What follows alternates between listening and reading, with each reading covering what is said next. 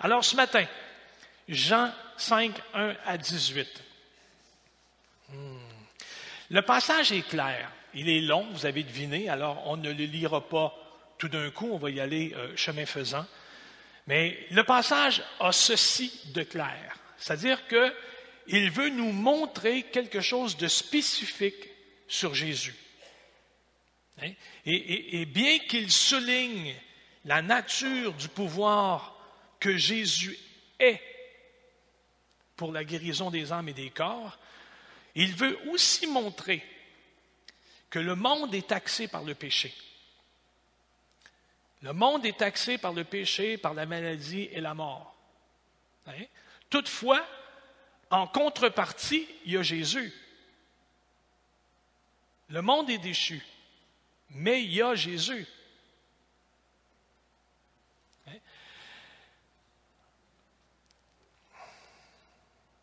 Comme chrétien d'un certain âge, là je parle euh, de M. Carpentier, je ne parle pas de moi, mais M. Bibot, euh, bon, je parle d'eux autres, pas moi. Mais comme, chrétien, on, a été, on été habitués, puis on nous a dit, puis des fois on dit, le monde est déchu. Donc finalement, le monde est mauvais. Le, monde, le monde c'est scrap. non. Non. Qui a créé le monde? C'est Dieu. Et Dieu, au tout début, il l'a qualifié de comment? De bon. C'est sûr qu'entre-temps, il y a eu l'entrée du péché dans le monde. Mais c'est qui qui l'a fait rentrer le péché? C'est l'homme. Par un seul homme, le péché est entré dans le monde. Alors, de toute l'Écriture, depuis le temps que je la lis, là, on dit que le monde est déchu. Mais on ne dit pas que le monde est mauvais. Jérémie va dire, lui, dans un de ses textes, le cœur de l'homme est mauvais par-dessus tout. Qui peut le connaître? Dieu peut le connaître. Mais la méchanceté, elle est attribuée au cœur de l'humain, pas à la création. La création non plus n'est pas ce qu'elle devrait être depuis la chute, parce qu'on ne lui a pas permis d'être ce qu'elle devait être. De la même façon qu'on ne permet pas à notre cœur d'advenir en Dieu à cause de notre nature pécheresse. On a une tendance, un mauvais pli, un penchant à ne pas vouloir écouter et faire ce qu'il dit. Même comme chrétien, on lutte contre soi. Là, je vous, je vous, passe les détails, puis l'apôtre Paul qui dit le bien que je voudrais faire, je ne le fais pas, et le mal que je ne veux pas faire, je le fais. Hein? Qui me délivrera de ce corps de mort? Alors, c'est juste pour essayer de mettre les pendules à l'heure en disant, non, non, non, la vie est belle. La vie vaut la peine. Le monde est beau, mais voué au péché par le mal de l'homme. Et c'est justement ce que Jésus vient faire, ou ce que Dieu vient faire en Jésus pour l'humanité. Transformer les cœurs, c'est ça qu'il vient faire. Il vient transformer les cœurs. Il vient changer le cœur de pierre en cœur de chair. Il vient transformer les existences. Il vient renouveler l'intelligence. Il vient régénérer l'individu pour que celui-ci advienne comme des fils, comme des filles du Père au sein d'une création qui attend avec un ardent désir que les humains se comportent comme des fils et comme des filles de Dieu.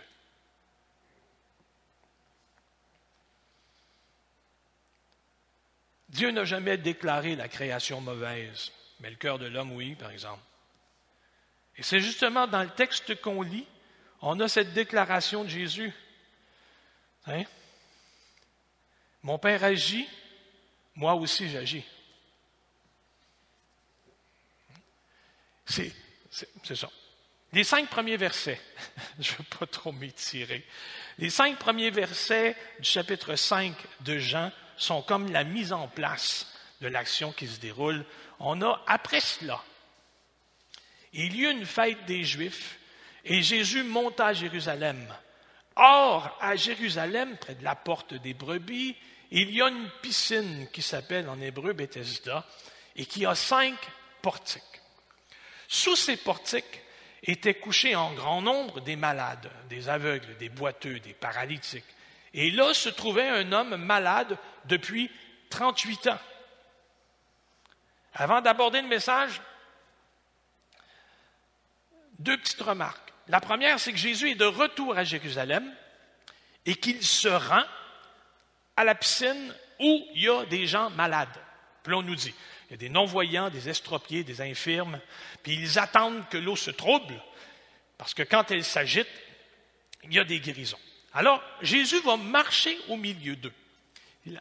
Puis la première image qui m'est venue en tête en écrivant ça, il faut que je vous le dise, c'est que si Jésus, si on vivait là, là, en 2021, puis qu'on nous dit, ah, Jésus de retour à Drummondville entra à l'hôpital Sainte-Croix. Parce que c'est là qui sont les... Eh oui. Donc, il, a, il a conscience de ce qu'il fait. Il sait où il va. Il se rend à la piscine de Bethesda comme il se rendra à l'urgence. Parce que c'est là qu'il y a des gens qui ont besoin de lui. Deuxième petite remarque. Vous avez, vous avez remarqué que euh, dans la lecture du texte que je vous ai fait, il y a comme un verset 4 qui est comme escamoté. Vous avez remarqué? Pas du tout? Vous n'avez pas remarqué, alors on n'en parlera pas. OK? C'est d'habitude. OK? le bout qui manque, c'est celui-ci. Des gens qui attendaient le mouvement de l'eau, car un ange descendait de temps en temps dans la piscine et agitait l'eau, et celui qui y descendait le premier après que l'eau avait été agitée était guéri, quelle que fût sa maladie. C'est le petit bout qui n'est pas dans les grands textes. Il apparaît dans quelques manuscrits, mais pas dans les meilleurs manuscrits. Dans la vieille seconde 1910, vous remarquerez que ce bout-là s'y trouve, mais qu'en bas de page, on vous dit ceci n'apparaît pas dans les meilleurs manuscrits. Alors, les nouvelles versions l'ont simplement enlevé du texte. Probablement quelqu'un, un copiste, qui avait écrit ça en marge, puis au fil du temps, dans certaines copies, ça a été inséré. Pourquoi? Simplement parce que ce bout-là se trouve à expliquer pourquoi le gars n'est pas guéri. Puis aussi à appuyer ce qu'il va dire au verset 7, quand Jésus va lui poser la question. Que veux-tu que je te fasse ou euh, veux-tu être guéri? Ça, c'est les deux petites remarques. Alors, tournons vers nos regards donc vers Jésus, que Jean veut euh, exposer. Il veut dire trois choses. Madame Gill, il veut dire trois choses. Il veut dire que Jésus sait tout. Il veut dire que Jésus est rempli de compassion et aussi qu'il est souverainement puissant. Je répète ça, Jésus sait tout, qu'il est rempli de compassion et qu'il est souverainement puissant. Je le dis comme ça, c'est parce qu'il y a des gens qui sont venus me voir, dont Mme Gill, pour me dire mettez-les vos points, ça nous aide à suivre. Hein? Je ne les ai pas mis, là, je les spécifie. OK? Les versets 5, 6 et 9, donc chapitre 5, versets 6 et 9, ça nous dit Là se trouvait un homme malade depuis 38 ans, et Jésus, l'ayant vu coucher, sachant qu'il était malade depuis longtemps, lui dit Veux-tu être guéri? Ces versets-là soulignent, en fin de compte, la révélation de Jésus, ou si vous préférez, qui il est au milieu de nous. Hein, on dit, ah oui, mais c'est Jésus fait chair. on comprend ça. Oui, mais Dieu fait chair au milieu de toi, au milieu de nous, chez nous, dans ma ville, à l'école, ça, sert à quoi? C'est lui qui sait tout. C'est lui qui guérit. Hein? Et il sait où est l'individu. Il est, de retour à Jérusalem. Est-ce qu'il l'a vu avant? Je ne sais pas. Est-ce qu'il l'avait déjà? Jésus arrive encore à Jérusalem et se rend à la piscine. Et au milieu de la foule qu'il y a là, comme à l'urgence, sont toutes là. Au milieu de tous ces gens-là, Jésus va vers lui. Parce qu'il sait que ça fait 38 ans qu'il est malade. Parce qu'il sait que ça fait 38 ans que quand l'eau est agitée, les plus sains que lui, les plus en forme que lui, sautent dans l'eau avant. Il n'y a personne qui, à un moment donné, a pensé de dire OK, tassez-vous, on va lui donner une chance. Non. Il y en a toujours un qui, à la dernière minute, OK? Jésus sait ça. Alors, c'est vers lui qu'il se rend. Alors, il lui demande, veux-tu retrouver la santé? Puis l'homme va répondre complètement autre chose. Il ne dit pas, oui, oui, non. Il, va plutôt dire à Jésus, ah ben écoute, euh, moi, je veux bien, mais euh, il n'y a, personne pour me jeter dans la piscine quand l'eau est agitée. Et pendant que j'y vais, un autre descend avant moi. Et Jésus, au lieu de simplement lui redemander, non, non, tu n'as pas compris la question, allume, là. As-tu pris ton café? Je suis le groupe, tu retardes? Non, non, non. Jésus, au lieu de. va dire, lève-toi, prends ton lit, va-t'en. C'est ça qu'il dit. Parce que c'est sûr que si on vient le porter là matin après matin, c'est parce que lui vit d'espérance qu'à un moment donné, on va arrêter de le mettre d'un banc populaire puis qu'on va l'approcher des loges en avant. Aussitôt l'homme fut guéri, prit son lit et marcha. Voyez-vous, Jésus sait, Jésus connaît.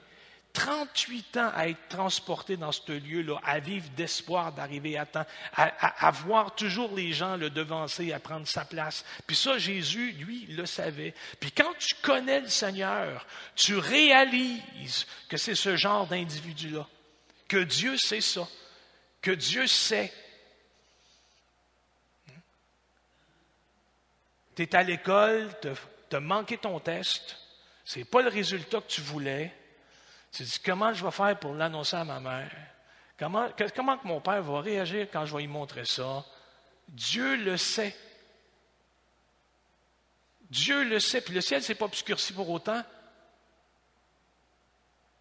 Quand ton cœur est trouble, quand tu es saisi d'angoisse, Dieu dit, pourquoi?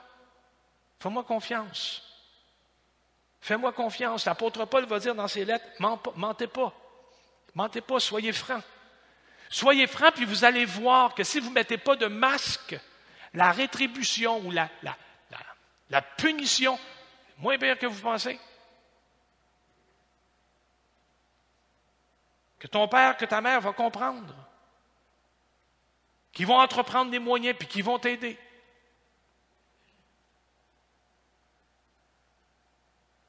Jésus savait où était l'homme. Puis quand tu connais le Seigneur, tu réalises qu'il est exactement ce genre d'individu. David, Jésus dit, Jésus est celui qui te connaît. Et même David, dans l'Ancien Testament, au psaume 139, 1 à 4, écrira, Éternel, tu me sondes, tu me connais. Tu sais quand je m'assieds, tu sais quand je me lève, tu pénètres de loin ma pensée. Tu sais quand je marche, tu sais quand je me couche, puis tu pénètres toutes mes voies. Car la parole n'est pas sur ma langue que déjà, Seigneur, toi tu la connais entièrement. David, avec tous les mauvais coups qu'il faisait, avec toutes les mauvaises idées qui trottaient dans la tête, disait, Seigneur, j'ai un livre ouvert devant toi. Je ne peux pas me cacher. Je ne peux pas faire comme Adam, me mettre en dessous d'un buisson en espérant que tu vas passer à côté. Je sais que tu vois tout. Je sais que tu sais tout. Ça, c'est une source de réconfort quand on sait que celui qui te connaît de cette manière-là est fondamentalement bon, saint, compatissant. C'est la raison pour laquelle il s'approche de nous, comme ça. Plus que tu connais Jésus, plus que cette vérité-là devient précieuse. Puis plus que tu arrêtes d'écouter l'ennemi, plus que tu prends plaisir à recevoir la visite de celui qui ne te ressemble pas, de celui qui d'un seul souffle, d'un seul regard pourrait, t'anéantir tellement que tu es pécheur. Et bien au contraire, il dit, viens et mangeons ensemble. Jésus, c'est quelqu'un de compatissant. C'est ça que l'apôtre Jean écrit. Non seulement c'est quelqu'un qui connaît, quelqu'un qui sait, mais c'est aussi quelqu'un qui est animé, c'est quelqu'un qui est dirigé par sa compassion. Il choisit de se rendre à la piscine. Il n'est pas obligé. Il n'est pas passé là par hasard. Il savait ce qu'il faisait et il cherchait cet homme-là. Il s'est rendu à la, piscine de la même façon que Jésus s'est rendu à Samarie pour rencontrer la femme au bord du puits. Il s'est rendu à la piscine de la même façon qu'il savait que l'officier romain le croiserait puis qu'il lui demanderait la guérison de son fils. Jésus va au-devant des besoins. Jésus ne cherche pas le confort, il va au-devant des pécheurs. Il va au-devant de ceux qui ont besoin. Il ne va pas au-devant des justes. Au premier coup d'œil, la guérison que l'homme reçoit, ce n'est pas une réponse à une quête religieuse. Le gars n'était pas à genoux en train de prier. Il attendait que l'eau bouge. Jésus l'a guéri parce que sa situation était misérable depuis longtemps. En d'autres mots, Jésus a agi par compassion et pas à cause de la foi de l'individu et même pas à cause de sa justice. À au moins neuf reprises dans les évangiles, on note que Jésus a agi par compassion ou par pitié. Donc non seulement Jésus te connaît, mais il est aussi ému quand la misère t'accable. Sa thérapie, par contre, n'est pas toujours ce qu'on veut, mais Jésus, c'est pas un sans cœur. Il est plein de compassion. Il est notre souverain sacrificateur.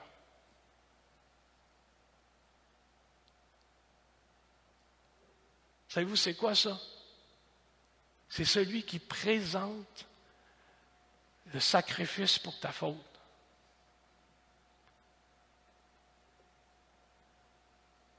Tu sais, quand tu ressors d'un mauvais coup et que tu te dis, comment je vais faire pour m'en sortir? C'est il faut que ma femme ou mon mari apprenne ça. Hein? C'est là que tu te mets à cacher le courrier que tu reçois.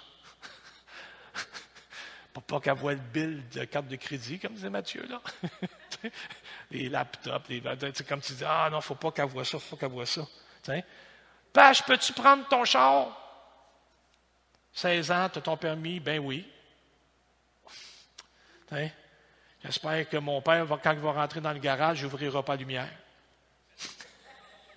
J'espère qu'il ne verra pas ce que j'ai fait au pare-choc. Ah, ma vie est finie. Ma vie est transformée. Je suis perdu. J'ai scrappé le bumper du char de mon père. Qu'est-ce que je vais faire? Jésus, c'est ton souverain sacrificateur.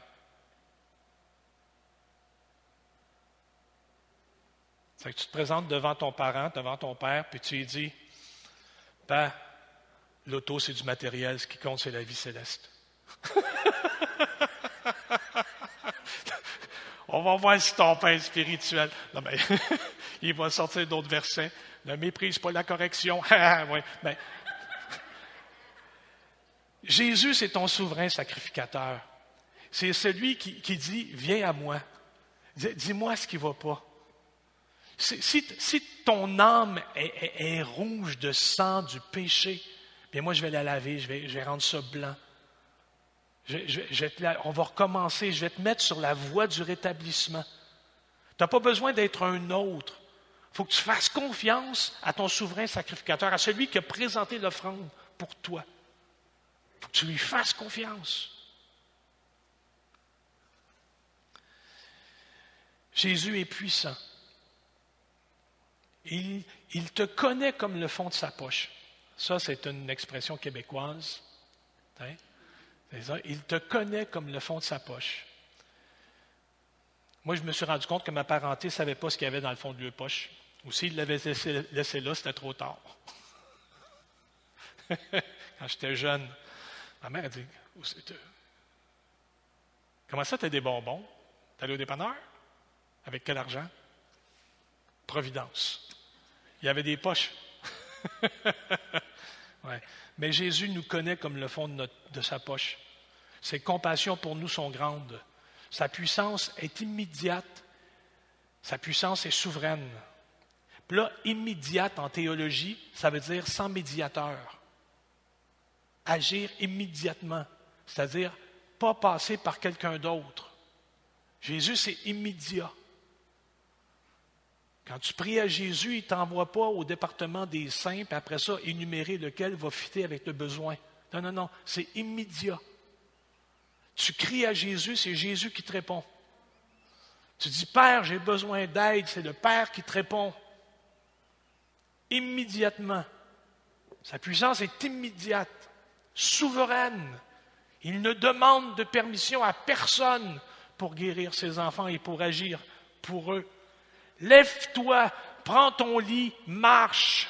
Et aussitôt cet homme fut guéri, prit son lit, marcha. Dès que Jésus parle, les os, les muscles atrophiés se rétablissent. Pas de physio. Je ne sais pas quels furent ses premiers pas et de quoi il avait l'air, mais dans le texte, ça nous dit, il se leva, il prit son lit et marcha. OK, C'est comme ça que Jean indique la nature de la souveraineté de Jésus et de sa puissance. Même chose en Jean 4, 52 à 53, quand il guérit le fils de l'officier romain. Vous, le voyez, Jean expose la pleine connaissance de, de, Jésus, comment son cœur est ému de compassion pour nous et comment sa souveraineté est immédiate et puissante. C'est le Jésus qu'il présente. C'est celui que vous avez besoin de connaître et c'est sur cette base-là que vous devez construire une relation avec lui. Vous, vous devez le rencontrer ici ce matin, maintenant sur sa parole, pas sur ce que vous pensez de lui. Quand tu lui parles, il répond. Dis-lui ce que tu penses, ce que tu ressens. Dis-lui comment tu analyses pour toi, c'est quoi ses compassions. Dis-lui comment tu te sais quand tu réalises qu'il sait tout sur toi. Dites-lui ce que vous pensez de sa puissance.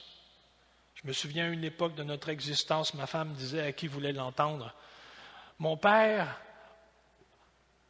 a les richesses de l'univers à sa disposition. Et moi, sa fille, j'ai des trous dans mes souliers.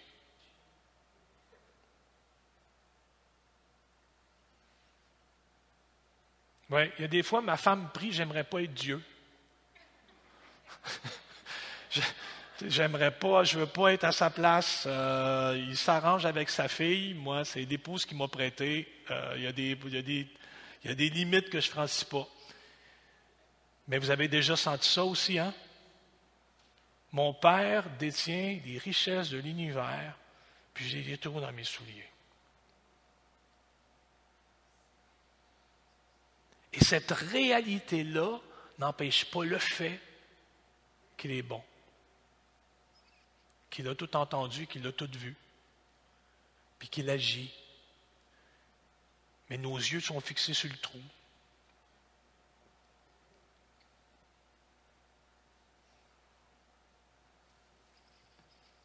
Si ce matin tu prends la peine, là, dans ton banc, de lui dire, regarde, Père, je t'aime.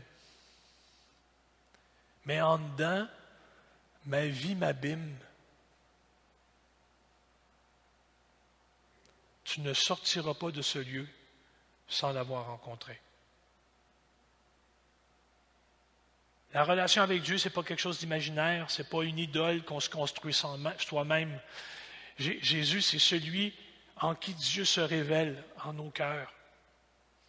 La guérison de l'homme s'est déroulée un jour de sabbat. Alors on imagine la scène, Jésus resplendissant de gloire dans son anonymat. magnifique en sainteté. La, foule, étonnée de voir un individu désespéré obtenir toute l'attention divine. Mais, mais c'est là que le texte joue avec nos nerfs. Parce que le gars s'est penché, il a ramassé son lit, puis quand il a relevé la tête, le gars qui a parlé n'était plus là. Il est parti dans la foule.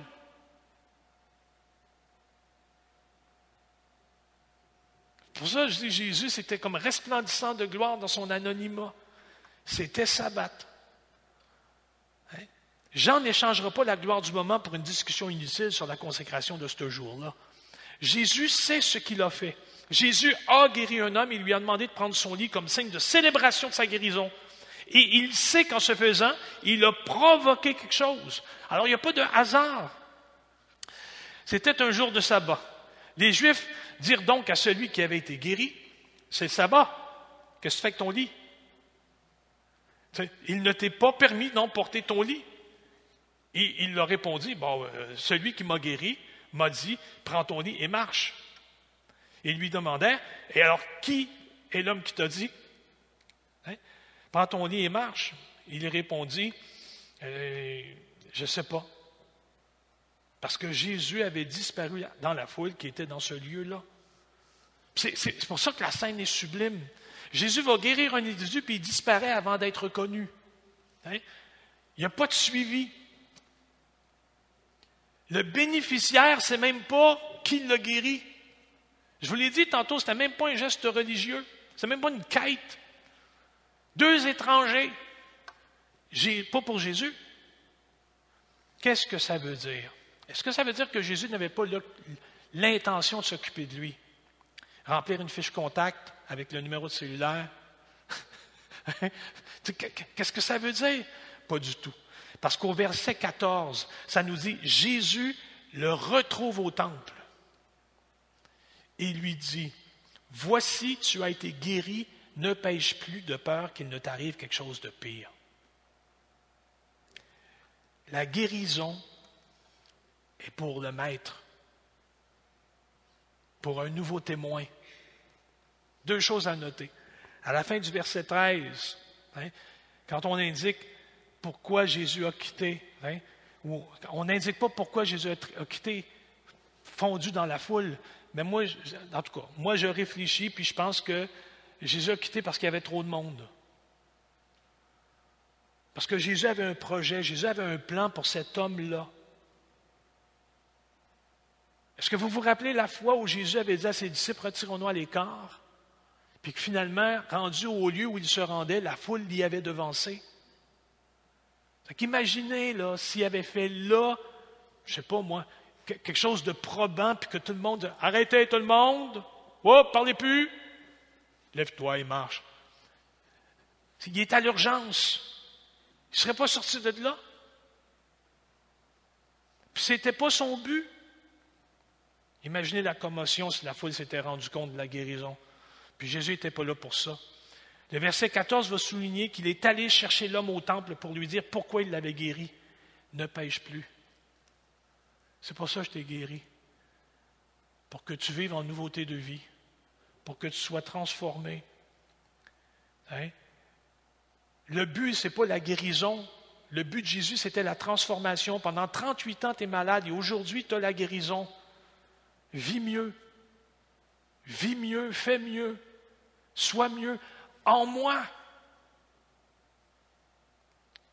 Cet homme s'en alla, annonça aux Juifs que c'était Jésus qui l'avait guéri. Et c'est pourquoi les Juifs poursuivaient Jésus, parce qu'il faisait ces choses-là le jour du sabbat. Et Jésus leur répondit, mon Père agit jusqu'à présent, alors moi aussi, j'agis. C'est tout.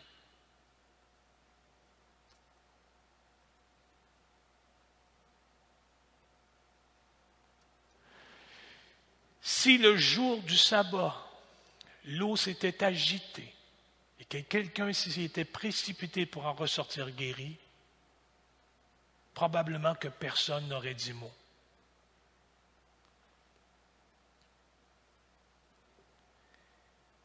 celui qui s'est présenté au milieu des malades, celui qui est venu à l'homme infirme sous les cinq portiques, c'est celui qui agitait l'eau. C'est le maître du sabbat. Une puissance souveraine. Il va toucher l'homme et le guérir. alors que tu penses que les choses sont impossibles et que Dieu ne peut pas entendre. Et souvent de fois, on dit, mon malheur est trop petit pour que Dieu s'en soucie. Non. Ma misère est trop grande.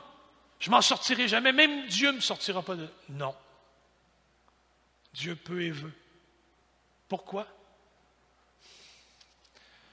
Jean dira, je vous ai écrit ces choses afin que vous sachiez que Jésus est le Fils de Dieu que vous sachiez que vous croyez que Jésus est le Fils de Dieu. Puis on en discutait avec les jeunes dans Jean 1, 12. Nous sommes de ceux qui reconnaissent que Jésus est maître, même du sabbat, que Jésus est Dieu. Nous sommes au milieu d'une génération qui a de la difficulté à le voir, pas nous. Mais à tous ceux qui l'ont reçu, il a donné le pouvoir de devenir enfants de Dieu. À ceux qui mettent leur foi en son nom, ceux-là sont nés non pas du sang, ni d'une volonté de chair, ni d'une volonté d'homme, mais de Dieu. Amen. Je vous invite à vous lever, s'il vous plaît.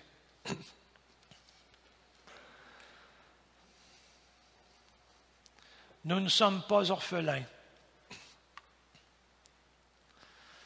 On est puissant par celui qui nous a fait passer des ténèbres à son admirable lumière.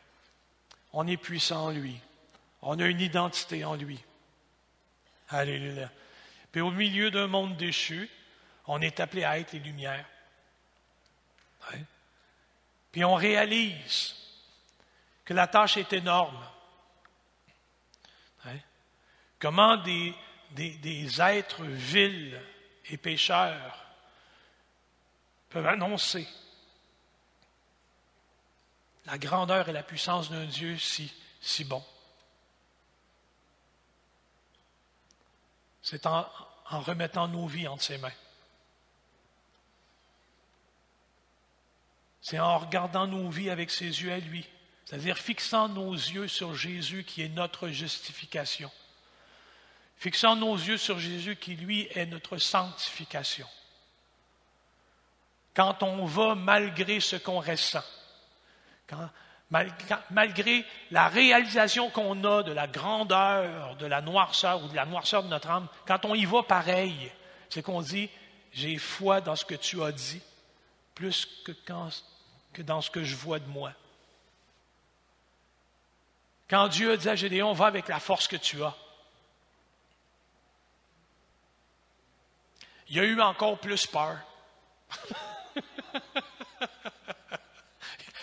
il, a, eu encore plus peur. Mais il est allé parce qu'il a fait confiance. Alléluia.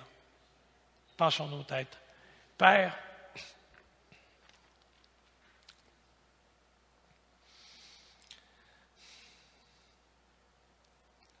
ce matin, on veut encore reconnaître que c'est toi qui es Seigneur que c'est toi qui as pris notre place à la croix, que c'est toi, Seigneur, qui quotidiennement viens réaligner notre cœur avec ta volonté.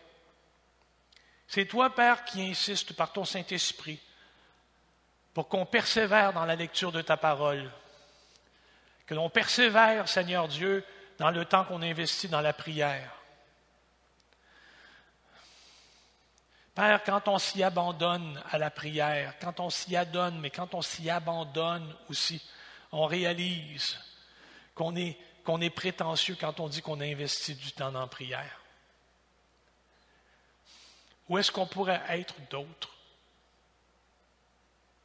Alors que sans toi, on ne peut rien faire. D'un côté, on voit la splendeur de ta majesté puis de ta sainteté, puis de l'autre côté, on voit l'ampleur de la tâche, puis au milieu, on voit qui on est. Donne-nous d'avoir le réflexe de se réfugier en toi pour marcher avec ta force, dirigé par ton Saint-Esprit.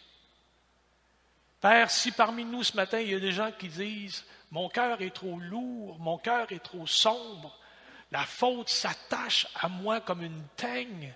Père, parle-leur par ton Saint-Esprit. Entends leur confession. Entends, Seigneur, ce qu'ils te disent. Repentez-vous ce matin. Dites-lui, tel que je suis, sans rien à moi, sinon ton sang versé pour moi. C'est sur cette base-là, Père, que tu as envoyé les prophètes avant nous annoncé la bonne nouvelle. C'est sur cette fondation-là que tu as envoyé les apôtres. C'est sur cette fondation-là, Seigneur, que nos pionniers ont ouvert les églises au Québec. Et sur cette fondation-là que nous, on veut continuer et construire nos familles, ton Église, dans le nom de Jésus. Amen. Et Amen. Alléluia. Merci beaucoup d'être venu. Que Dieu vous bénisse. Prenez le temps de vous saluer les uns les autres de loin. Et puis, la semaine prochaine, c'est Philippe Chassé. Dieu vous garde.